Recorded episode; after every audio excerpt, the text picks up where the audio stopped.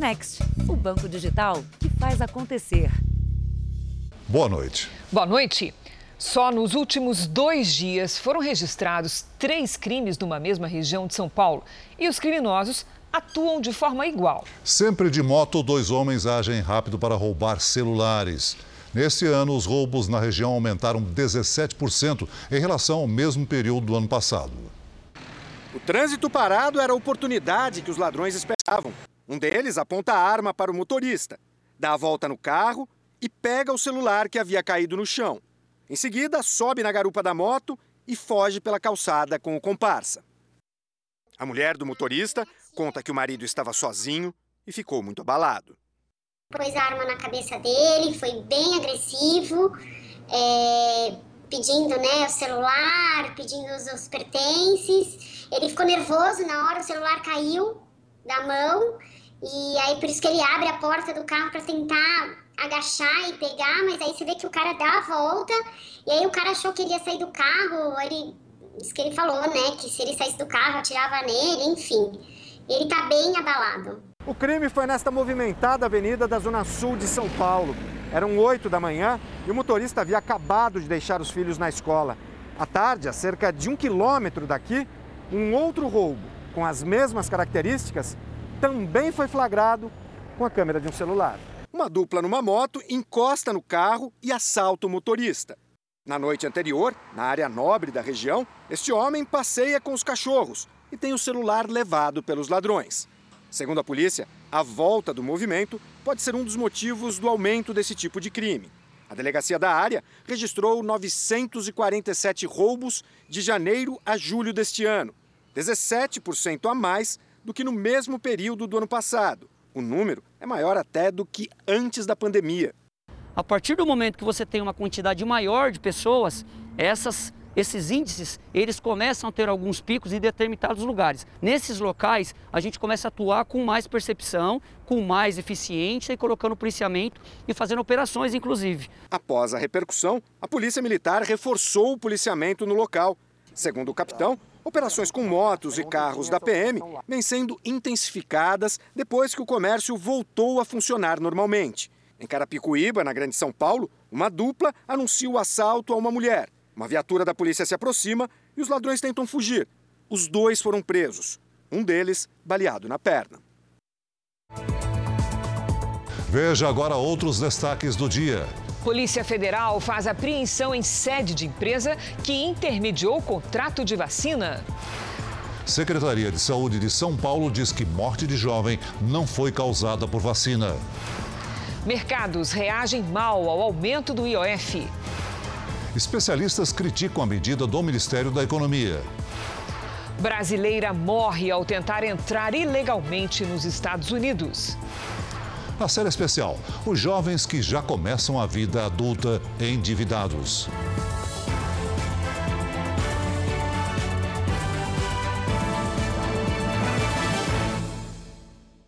Oferecimento crédito imobiliário Bradesco. Taxa a partir de 2,99% ao ano.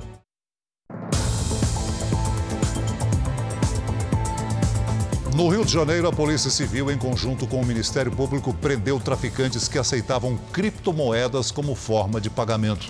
O grupo aceitava bitcoins para dificultar o rastreamento pelas autoridades. Aluan Araújo, conhecido como Alfafa, respondia a um processo em liberdade por tráfico de drogas. Agora foi preso novamente pelo mesmo crime. As investigações apontam que ele comanda uma quadrilha que atua em bairros nobres do Rio. Outros 13 suspeitos também foram presos em uma operação conjunta da Polícia Civil e do Ministério Público. A quadrilha tinha um esquema profissional que contava com seguranças, vendedores e entregadores. O grupo traficava drogas sintéticas, cocaína e diferentes tipos de maconha com cultivo próprio. Durante a operação nos endereços de busca e apreensão, a gente encontrou uma estufa profissional de plantação de maconha de alta qualidade, justamente para eles fugirem desse pagamento de fornecedores internacionais. Os pedidos eram feitos por meio de uma conta comercial de um aplicativo de celular. As entregas funcionavam em sistema de delivery. E o pagamento também podia ser feito em criptomoedas, que é o dinheiro digital criptografado, difícil de ser rastreado. Tudo para não levantar suspeitas da polícia.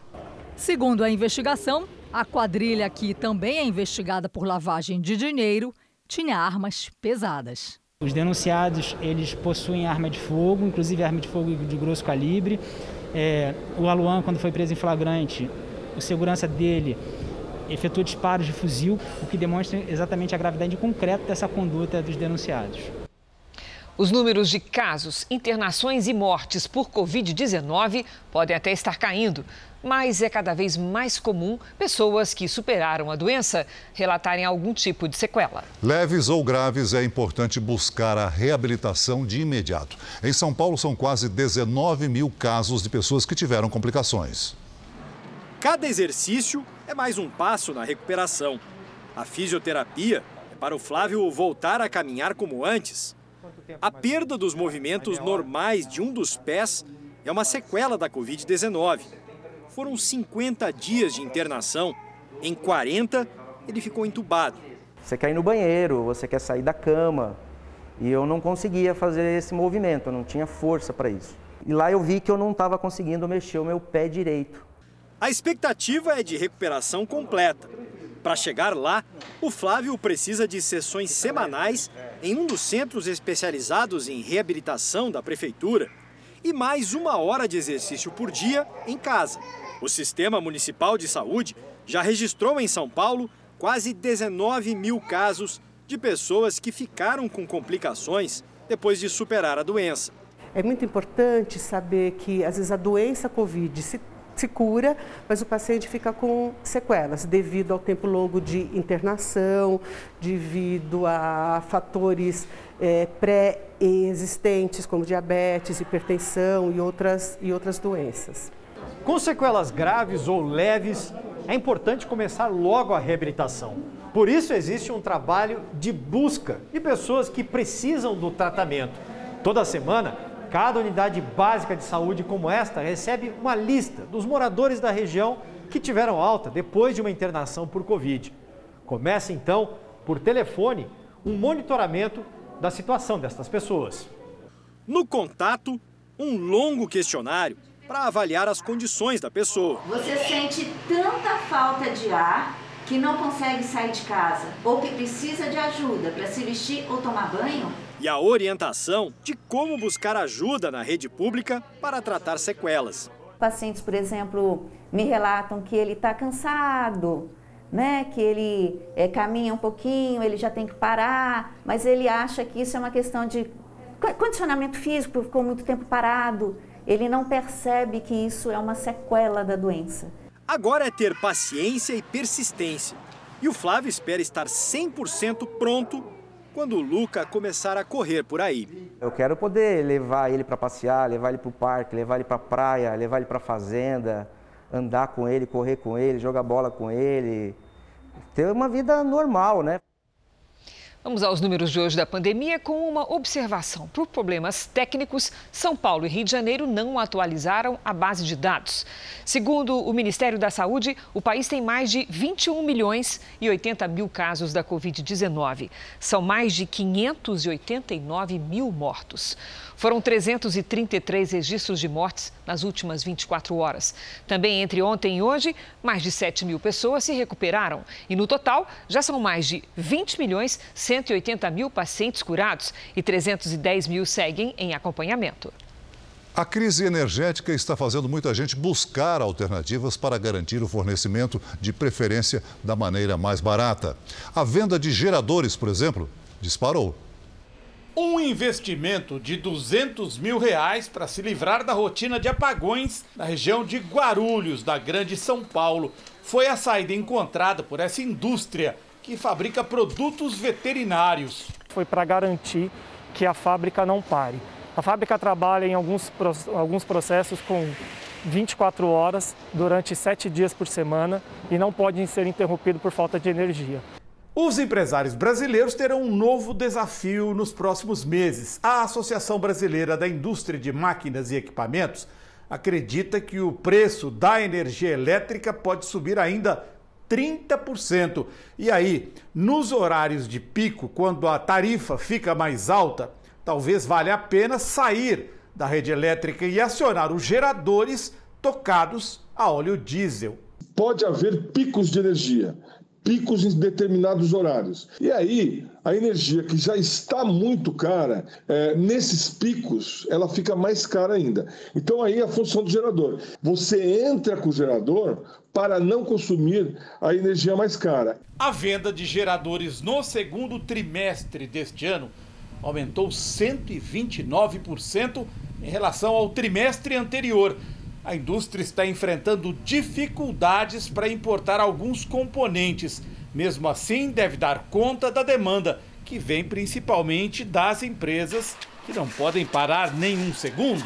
O empresário de Guarulhos já está pensando numa solução para escapar ao mesmo tempo da disparada dos preços da energia elétrica e do óleo diesel, que está custando hoje, em média, mais de R$ 4,60 o litro. A ideia da empresa é também expandir para a energia fotovoltaica, devido ao valor que se gasta hoje com o diesel para fazer a operação do gerador. O Brasil foi surpreendido com a notícia de um aumento de imposto que não era esperado e nem foi discutido com a sociedade. Com o argumento de que é preciso financiar o Auxílio Brasil, o novo nome do Bolsa Família, a equipe econômica do ministro Paulo Guedes eleva ainda mais o custo de vida da população. Especialistas ouvidos pelo Jornal da Record dizem que o imposto criado da noite para o dia vai encarecer o crédito e gerar ainda mais inflação. Vai atingir principalmente a classe média. A mudança proposta pela equipe econômica vai deixar a vida do brasileiro mais cara. O IOF, Imposto sobre Operações Financeiras, aparece toda vez que uma empresa busca mais crédito para fazer investimentos. E também quando alguém está com a conta no vermelho. O decreto que aumenta esse imposto foi assinado pelo presidente Jair Bolsonaro. A alíquota anual do IOF para empresas sobe de 1,5% para 2,04%. Já para as pessoas físicas, o reajuste vai de 3 para 4,08%. De acordo com os auxiliares do ministro Paulo Guedes, a alta é a forma encontrada para uma arrecadação extra. O governo pretende ter mais 2 bilhões de reais em caixa para custear o novo Bolsa Família uma medida tomada para entrar em vigor rapidamente, segundo o secretário do Tesouro, Bruno Funchal, que faz parte da equipe econômica. Não pode implementar ano que vem por causa da restrição eleitoral, tem que implementar esse ano.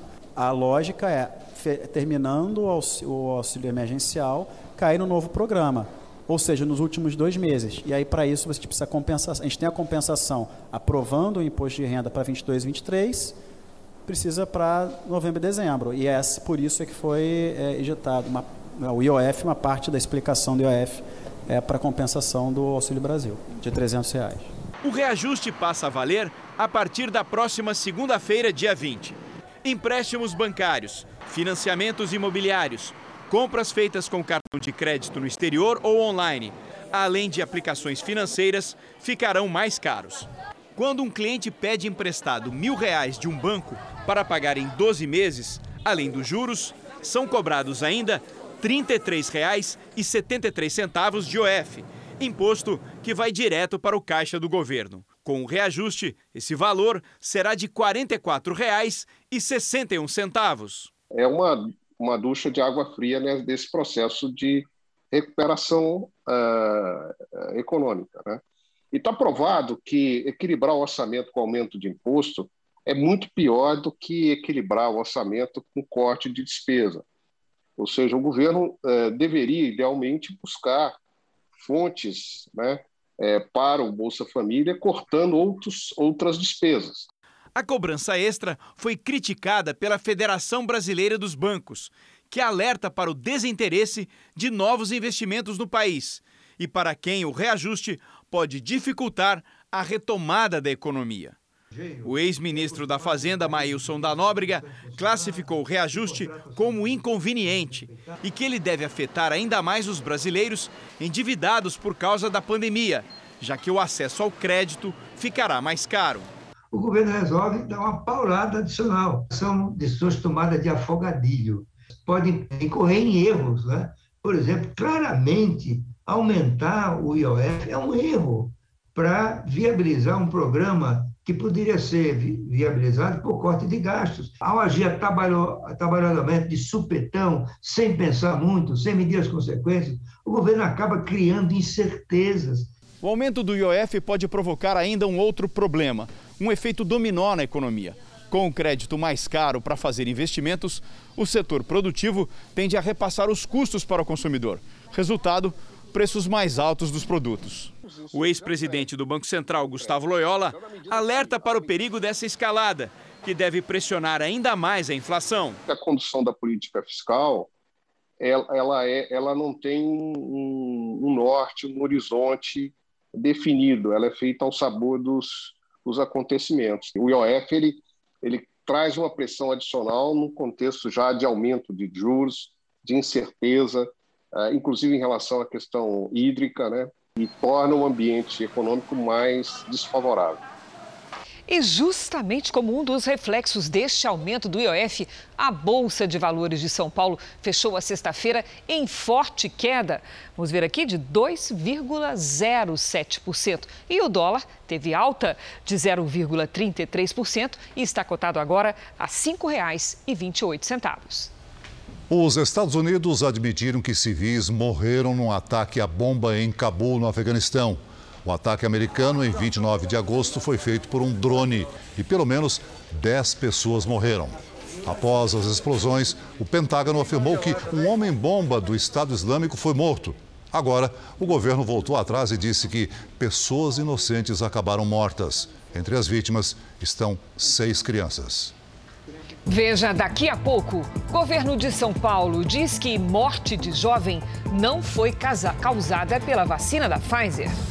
E na série especial, a geração que não tem limites com o cartão de crédito e já entra na vida adulta devendo.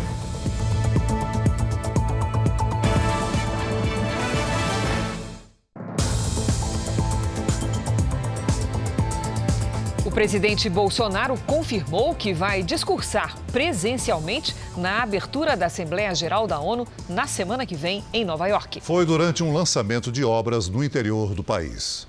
O presidente Bolsonaro foi recebido por apoiadores no interior de Goiás. Ele acompanhou o início das obras de construção da ferrovia de integração que liga Água Boa, em Mato Grosso, e Mara Rosa, no norte de Goiás. O investimento, em conjunto com a iniciativa privada, é de 2 bilhões e 700 milhões de reais.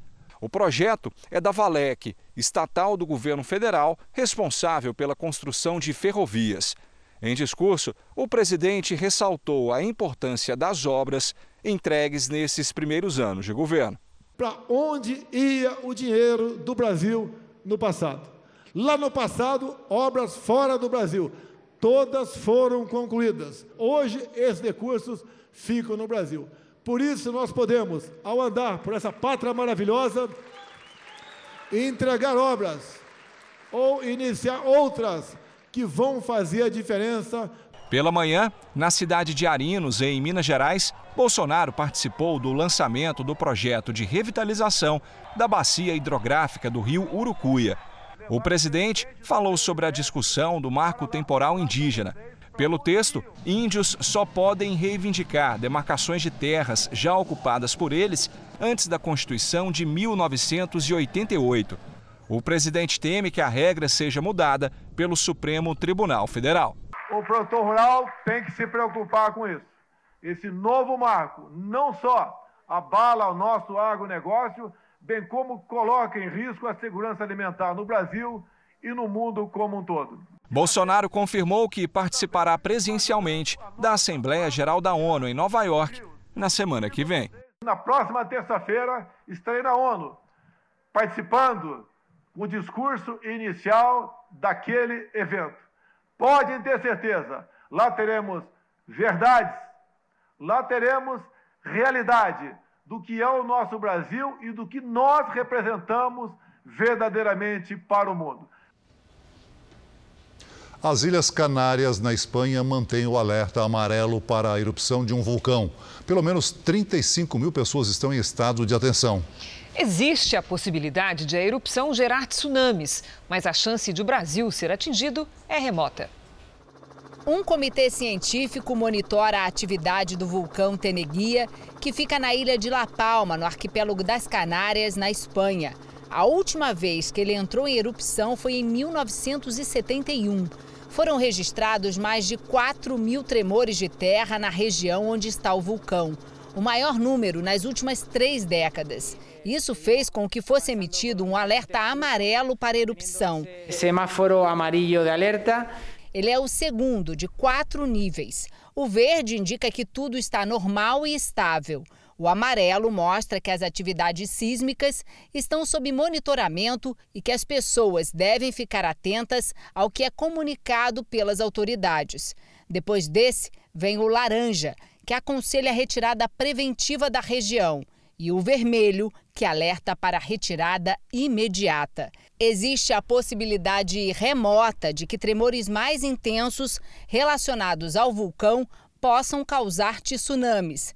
As ondas gigantes poderiam se propagar pelo Oceano Atlântico e chegar ao território brasileiro, atingindo principalmente a costa nordeste do país. Especialistas acreditam que um tsunami provocado por vulcões aqui desse lado do Oceano Atlântico é um fenômeno extremamente raro. Por isso, não existe motivo para alarde aí no Brasil. Veja a seguir: brasileira é abandonada no deserto e morre ao tentar entrar ilegalmente nos Estados Unidos. E na série especial, a geração patrocinada pelos pais não se preocupa em ter uma vida financeira saudável.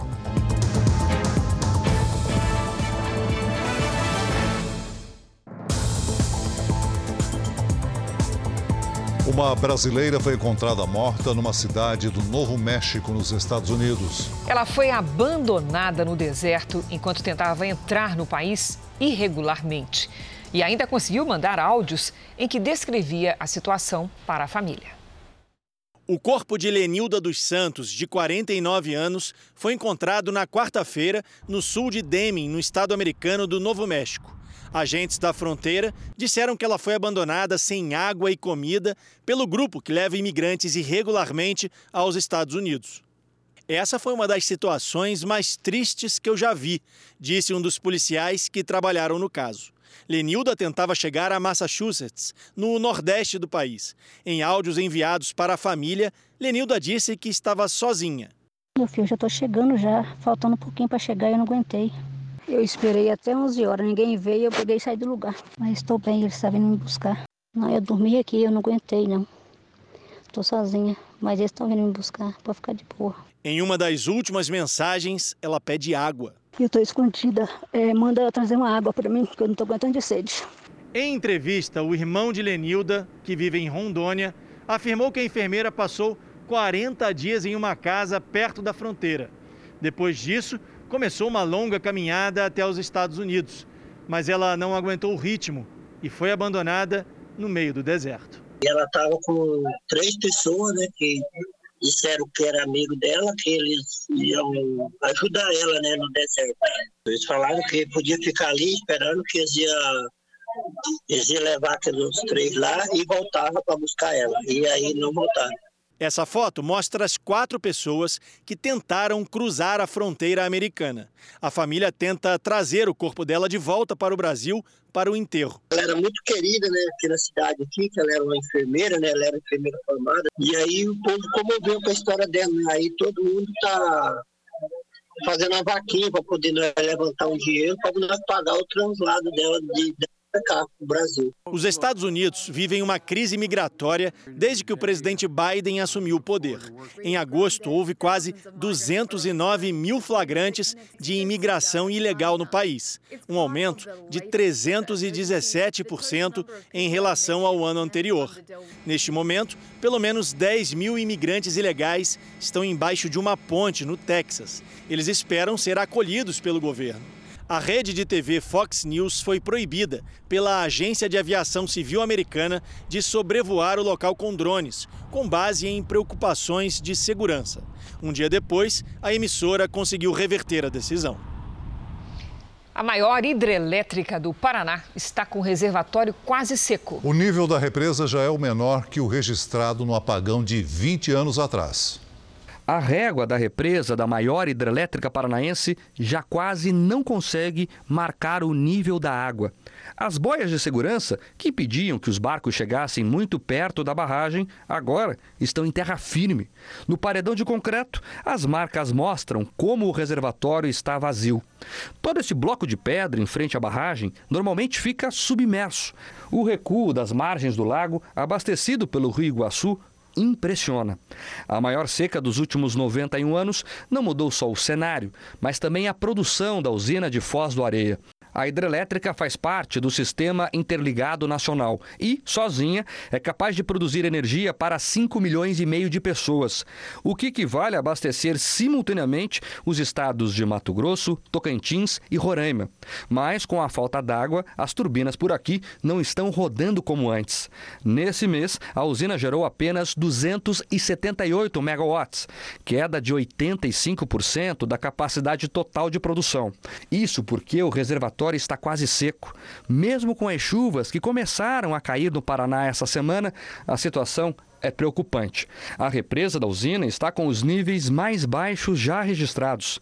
Nesta semana, o volume útil ficou abaixo dos 10%, um nível menor do que o verificado há 20 anos, durante o apagão em 2001. No vertedouro, onde a água excedente é descarregada quando a represa está cheia, é possível ter uma noção bem clara dos reflexos da estiagem prolongada.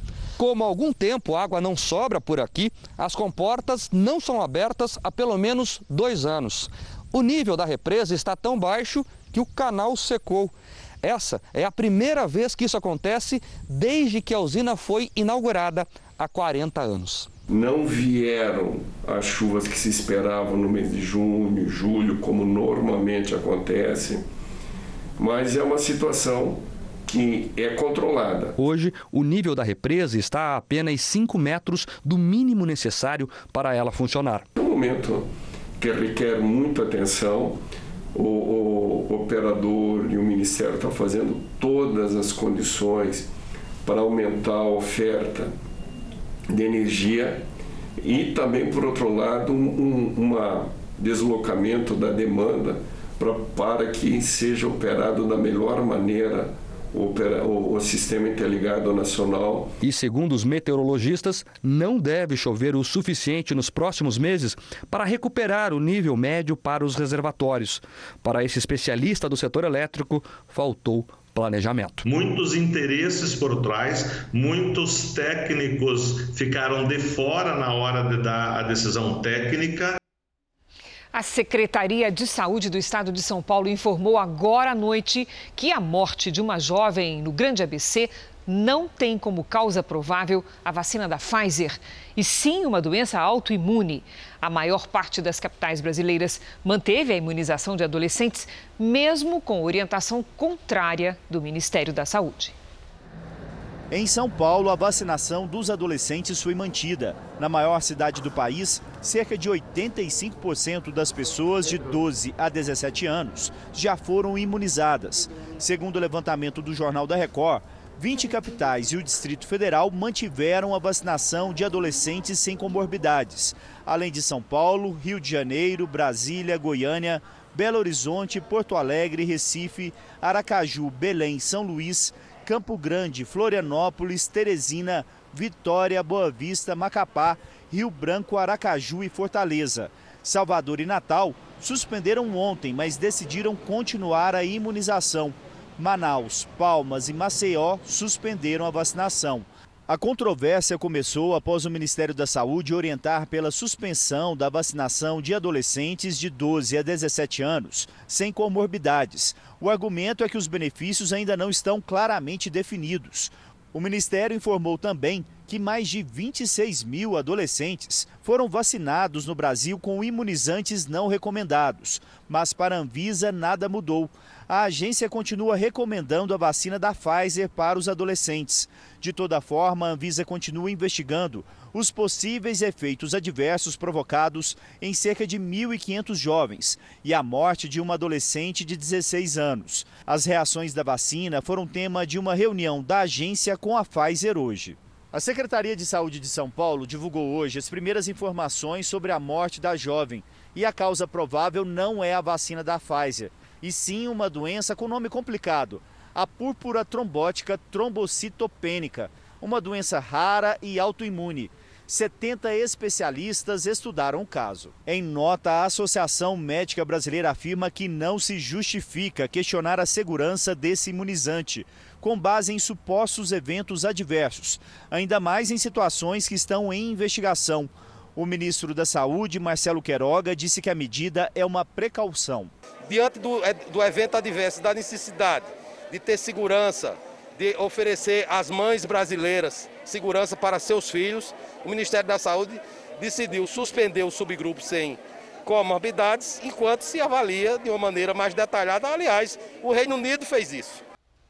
Vamos acompanhar aqui no telão o andamento da vacinação em todo o país. Somadas as aplicações da primeira, segunda e terceira doses, mais de 1 milhão 545 mil pessoas receberam a vacina contra o coronavírus nas últimas 24 horas. Hoje, o Brasil tem mais de 140 milhões 905 mil vacinados com a primeira dose.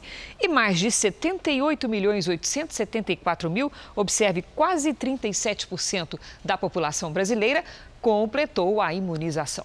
No Sudeste, o Espírito Santo já aplicou a primeira dose em 2 milhões 651 mil pessoas. Isso representa mais de 64% dos moradores do estado.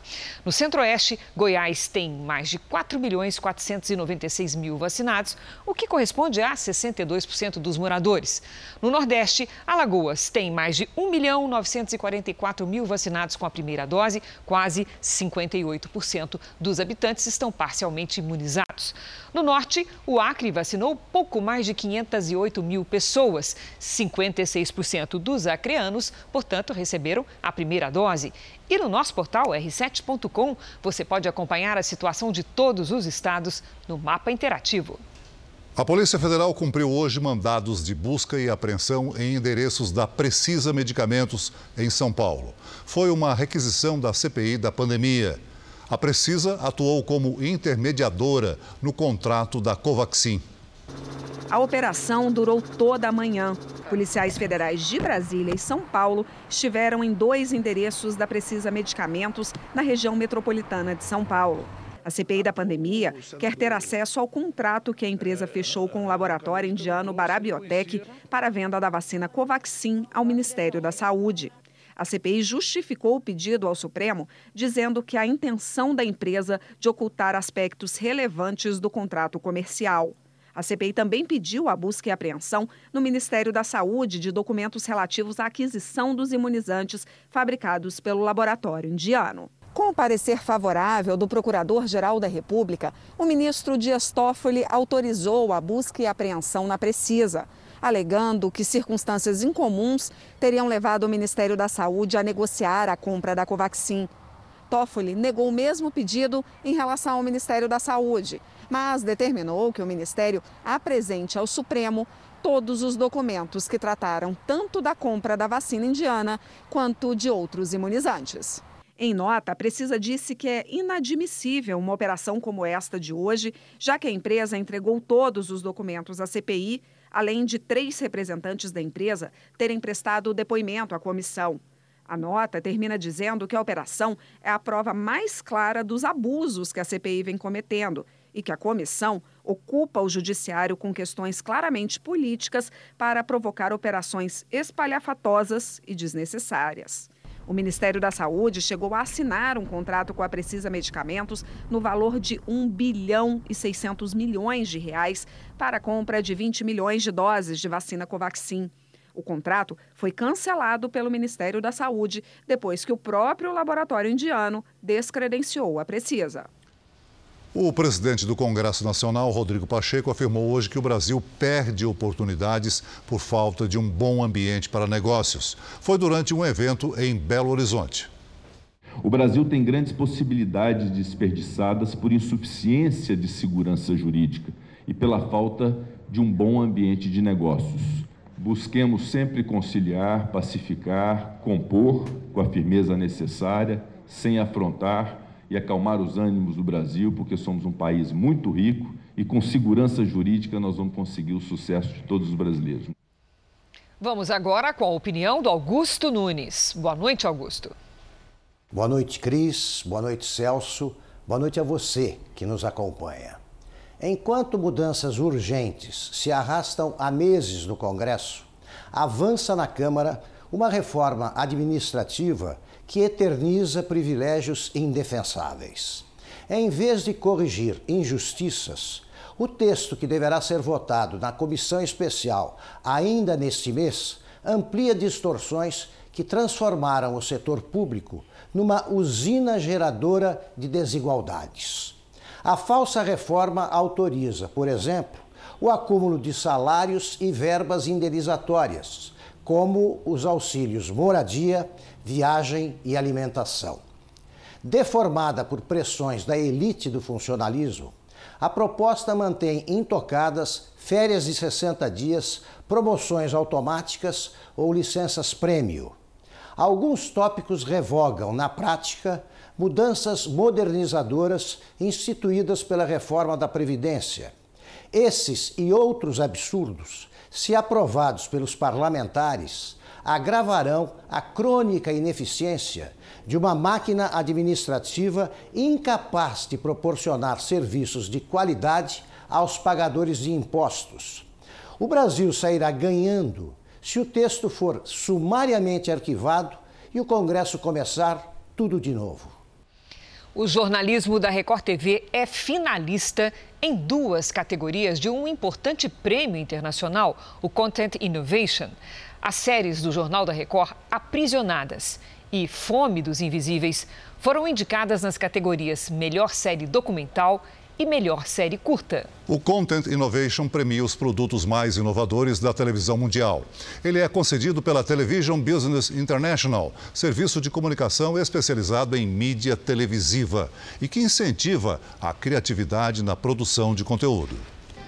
A série Aprisionadas mostra o drama de brasileiras que foram vítimas do tráfico internacional de pessoas o segundo crime mais rentável do mundo. Pelas redes sociais, mulheres são atraídas por homens que prometem uma vida de sonhos no exterior.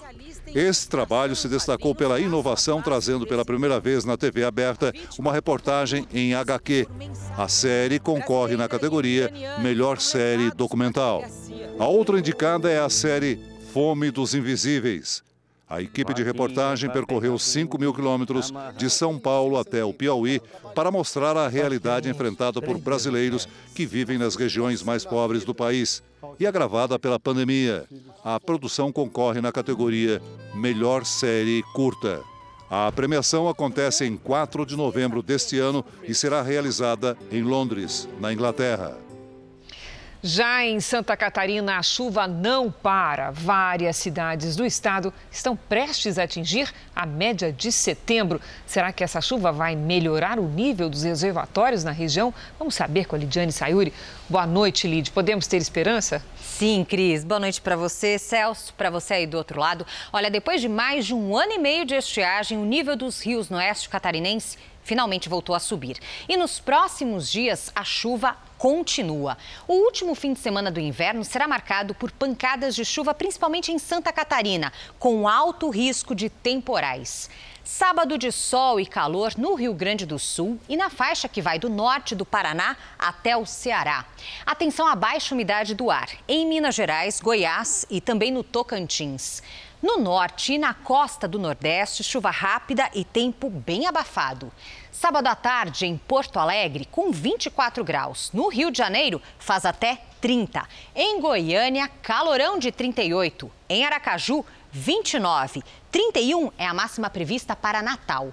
Em São Luís, 32 e 33 graus em Manaus e Porto Velho. Em São Paulo, tempo firme e quente nos próximos dias. No sábado, máxima de 31. No domingo, 30 graus. Segunda-feira, olha só, 34 e na terça, 33. No Tempo Delivery, o Moisés pergunta como deve ser o fim de semana em São José do Alegre, Minas. Vamos lá, Moisés, não tem previsão de chuva mais não, viu? O sol aparece entre nuvens e a temperatura passa dos 30 graus. Máximas de 31 e 32 graus nos próximos dias. Tem participação mirim no Tempo Delivery, hein? A Beatriz, de 8 anos, e o Onésio. Eles pedem previsão para Salvador, na Bahia. Olha que charme essa pose da Beatriz, hein? Muito bem, Beatriz. Oi, Onésio. Vamos lá, para vocês um fim de semana abafado, com sol e pancadas de chuva em pontos isolados. Neste sábado, máxima de 29 graus. No domingo, faz até 30. Faça como eles e participe também do nosso Tempo Delivery pelas redes sociais. É só mandar uma mensagem com a hashtag você no JR. Bom fim de semana, gente. Obrigada, Liz, para você, você também. também. Obrigada. A ONU divulgou um documento com duras críticas de direitos humanos ao regime do ditador Nicolás Maduro na Venezuela. A palavra tortura aparece mais de 200 vezes no relatório. Confrontos com a polícia, perseguições, cerceamento da imprensa, torturas, execuções. Enquanto o mundo acompanha de longe os abusos cometidos na Venezuela contra todos que se opõem ao governo socialista, a dona Elvira enfrenta a dor e a revolta de ter perdido o filho Juan para as forças de segurança do ditador Nicolás Maduro em 2017. Um guardia nacional bolivariano le dispara a mi hijo uma bomba lacrimógena a muito corta distância, 15, 20 metros, diretamente la zona mais su cuerpo, el corazón. Juan faz parte de um relatório da Organização das Nações Unidas que denuncia graves violações sistemáticas de direitos humanos no país. Tentaram dizer que era um terrorista, um criminal, um delinquente. Nós nos hemos enfrentado a um sistema viciado de justiça, onde nos niegan justiça cada dia em Venezuela. O documento classifica as violações como crimes contra a humanidade e responsabiliza o ditador Nicolás Maduro com a conivência do poder judiciário venezuelano. Nas 212 páginas do relatório, a palavra tortura aparece 214 vezes. Presidente da Missão Internacional sobre Venezuela, Marta Valinhas conta que, além da análise de processos e documentos oficiais sobre a prisão de opositores, a missão de investigação também realizou mais de 100 entrevistas. Várias delas com integrantes do próprio Poder Judiciário que relataram interferências políticas em suas decisões. Todas estas interferências uh, impactam na, na capacidade de juízes e procuradores poderem um, ehm, portanto, tomar as suas decisões livremente e, e, atuar livremente. Para a ONU, a omissão do Poder Judiciário frente aos abusos cometidos pelo governo venezuelano contribuiu para a continuidade das violações. O relatório apresenta diversas ações cometidas por juízes e promotores para favorecer interesses políticos. Entre elas, não investigar casos de violência sexual contra detidos e ordens para que, mesmo após denúncias de tortura, presos permanecessem sob custódia de seus supostos torturadores. Em 113 dos 183 casos analisados, presos políticos denunciaram ser vítimas de violações aos direitos humanos. Em 67, os detidos compareceram aos tribunais com marcas de maus tratos pelo corpo. Chegam a uma sala de tribunal e e, e, e queixam-se do, do, tratamento que, que receberam ou, de, ou das, das, detenções ilegais de que foram vítimas e não têm uma resposta uh, do sistema judicial que os proteja. Mesmo mergulhada em uma grave crise política, econômica e humanitária, a Venezuela tem garantido um assento no Conselho de Direitos Humanos da ONU. O relatório deve ser apresentado em reunião do Conselho na semana que vem e deve pautar novas recomendações das Nações Unidas ao país. A Venezuela já vivia sob regime autoritário antes de Nicolás Maduro. Hugo Chávez comandou o país durante 14 anos.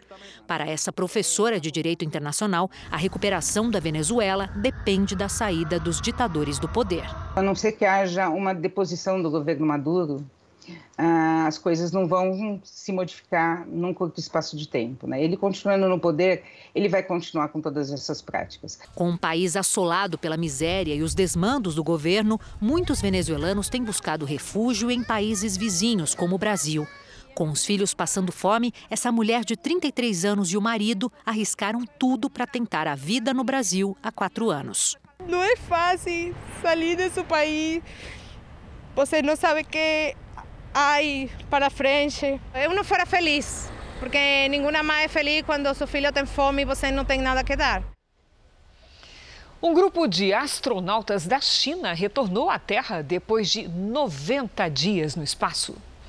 Os três viajantes estavam a bordo da estação espacial chinesa, ainda em fase de construção, e desembarcaram no deserto de Gobi com o auxílio de paraquedas. Eles ficarão isolados nas próximas duas semanas por segurança, já que o sistema imunológico sofre alterações no espaço. A última reportagem da nossa série especial vai mostrar a relação da geração Z com o dinheiro. Jovens que consideram ser cringe, cafona pagar boletos bancários. Eles já ingressaram na vida adulta endividados. Especialistas acreditam que o mau exemplo pode estar dentro de casa. Pais que administram mal as finanças formam filhos devedores. Se você conversar com uma mãe de adolescente hoje em dia, pode pensar: eu acho que eu já vi esse filme. Hoje em dia a família está muito é, diferente do que era antigamente, né? Nós tínhamos responsabilidades diferentes, né?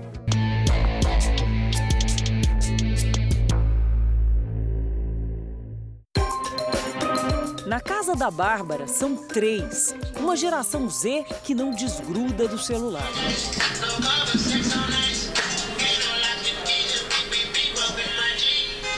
Com essa idade, eles acham que eles sabem de tudo, que nós estamos velhos. Não aceita muito é, ser contrariado, né? Para a mãe, piorou com a pandemia. O alvo da vez é a filha de 16 anos. Eu acordava duas horas da tarde, tomava banho, almoçava e voltava a dormir. E a aula?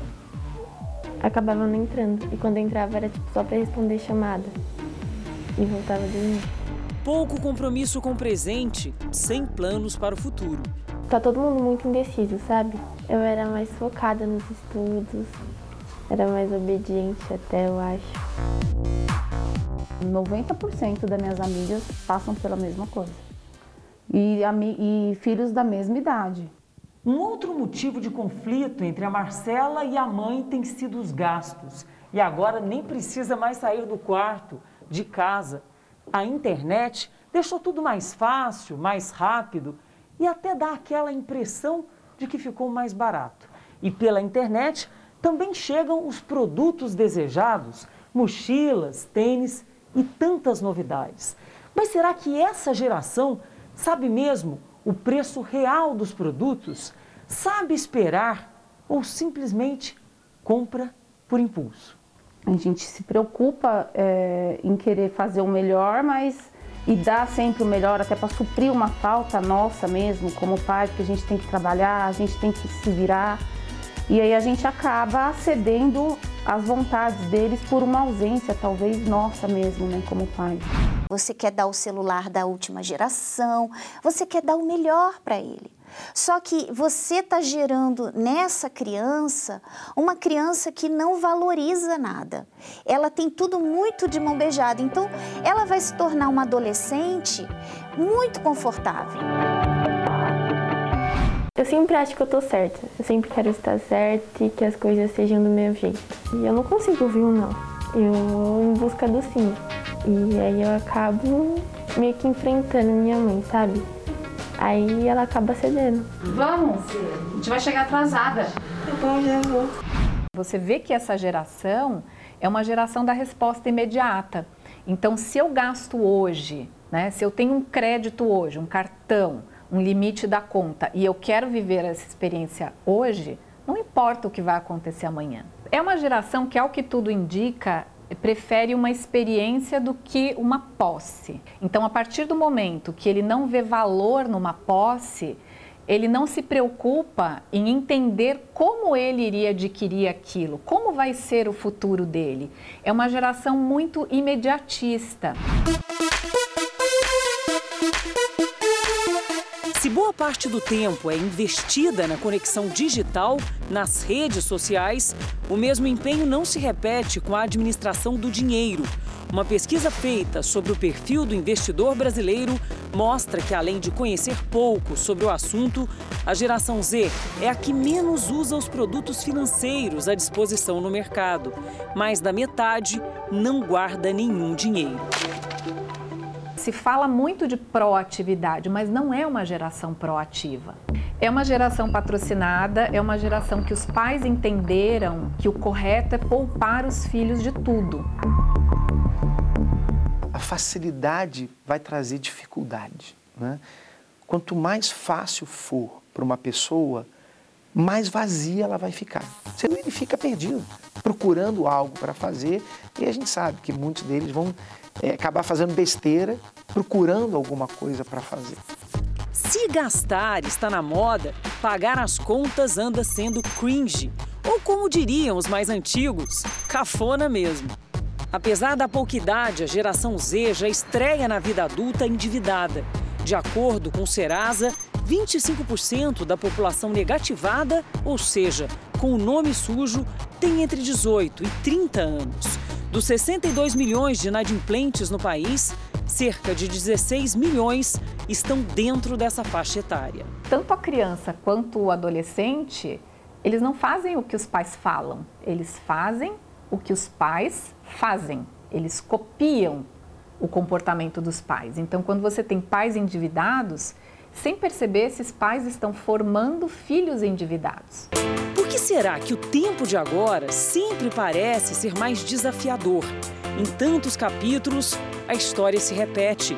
Pode até soar fora de moda, mas para todos os tempos, o combinado não sai caro. Uma dose de disciplina, duas de esperança. Eu desejo que ela seja feliz e que ela consiga realmente ser realizada nos sonhos dela, né? E que a gente tem que ir em busca disso, né? E talvez seja o nosso futuro lá na frente. O Jornal da Record termina aqui. A edição de hoje na íntegra e também a nossa versão em podcast estão no Play Plus e em todas as nossas plataformas digitais. E à meia-noite e meia tem mais Jornal da Record? Você fica agora com a novela Gênesis. Muito obrigada pela audiência e ótimo final de semana para você. Boa noite.